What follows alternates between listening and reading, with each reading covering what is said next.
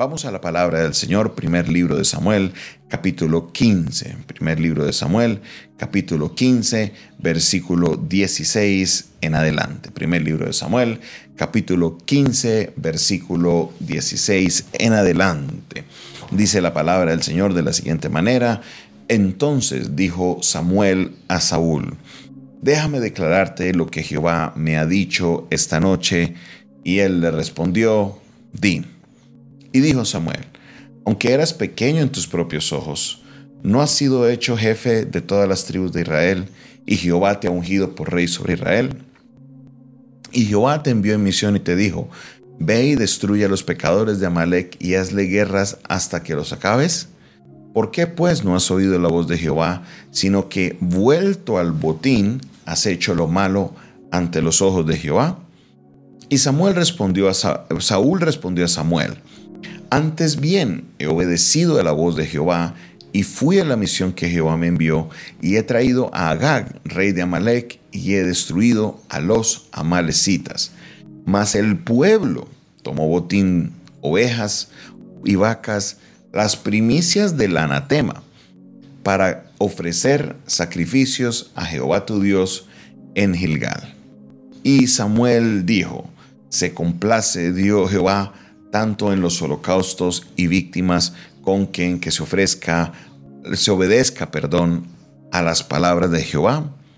Ciertamente el obedecer es mejor que los sacrificios y el prestar atención que la grosura de los carneros. Amén.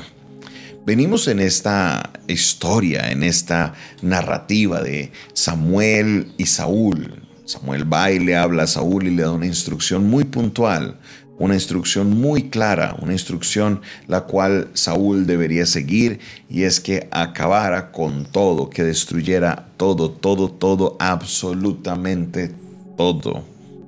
¿Qué pasó?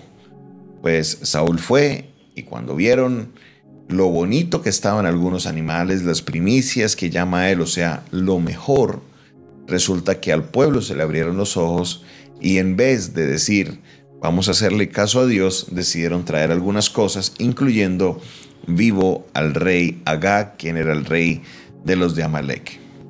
Aquí vemos en Saúl, aunque la tendencia nuestra es de señalar a Saúl y decir qué mal rey fue Saúl, porque es muy fácil ver las cosas de los ojos para afuera, pero no hacia adentro, que Saúl actúa como muchas personas.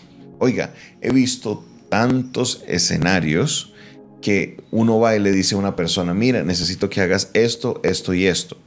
Y cuando uno vaya a hacer la inspección, porque es importante cada vez que uno delega hacer una inspección de lo que la persona hizo automática y uno encuentra que la persona no hizo lo que se le encomendó, siempre la respuesta es agradezca que antes le hice el favor. Mire, al contrario, yo hice todo lo que usted me dijo. Entonces, como venimos tratando esta frase en estos días, la obediencia a medias es desobediencia. Entonces, como es una obediencia a medias, la persona que no hizo lo que debía hacer completo, mira y justifica su obediencia. Dice, mira, tal contrario, mire cómo le obedecí. Pero no dice, mire, al contrario, cómo me desobedeciste, mire lo que le faltó. Entonces, aquí está pasando eso. Saúl le dice, mire, ¿Cómo que no le hice caso a Dios? Al contrario. Versículo 20, antes bien he obedecido la voz de Jehová y fui a la, misión que Dios me dio. Y aquí vienen entonces las excusas. Fue el pueblo el que tomó estas cosas. Fue el pueblo el que tomó estas cosas. No fui yo. Fue el pueblo. Parece Saúl cuando un niño pequeño usted lo pille haciendo algo y automáticamente lo que hace es, no, profe, fue él, es que fue él, es que fue el otro. Siempre queremos culpar. Pero tan chistoso como a veces nos reímos viendo un niño culpando a otro, muchas veces nosotros nos comportamos así. No tenemos la madurez espiritual para enfrentar nuestros errores, no tenemos la madurez espiritual para enfrentar las cosas que hacemos mal y por esa razón nos queremos justificar ante Dios nos queremos, eh, eh, queremos decirle a Dios que antes al contrario, mire, mire cómo te hizo caso Dios, antes agradezca que te hice caso Dios, mire el favor que le hice. Es más o menos lo que está diciendo Saúl.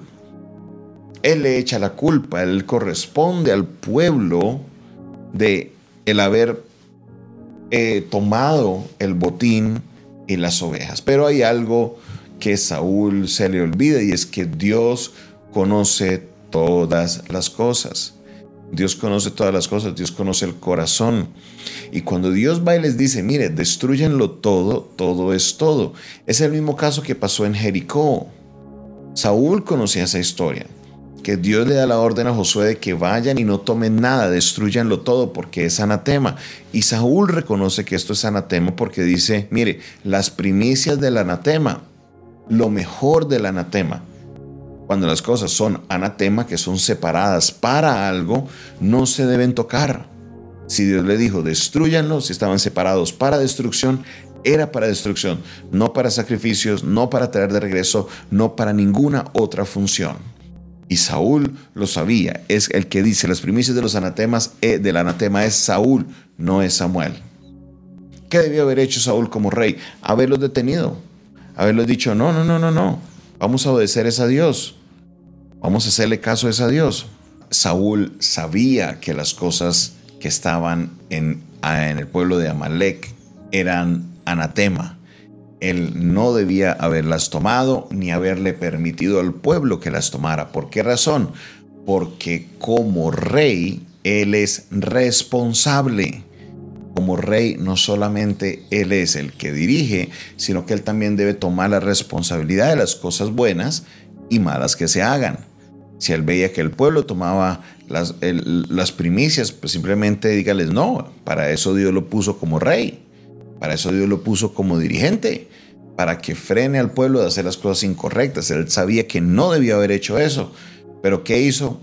Va y se excusa frente a Samuel le dice, no, no, no, no, Samuel, al contrario, mira cómo le hice caso a Dios. Mira, fue el pueblo el que cogió eso, yo no fui. Se lavó las manos Saúl. Y aquí es donde viene una respuesta de parte de Dios en la cual vamos a estar meditando mucho. Y es esa respuesta que le dice, ¿se complace Dios tanto en los sacrificios como en el que se obedezca su palabra? Le está diciendo, en otras palabras, Samuel a Saúl, ¿qué tú crees que es más importante para Dios? ¿Que le hagas sacrificios? ¿Que le traigas esas primicias? ¿O que le obedezcas. Y esta pregunta que hace Samuel a Saúl es una pregunta que yo te hago a ti el día de hoy. ¿Por qué razón?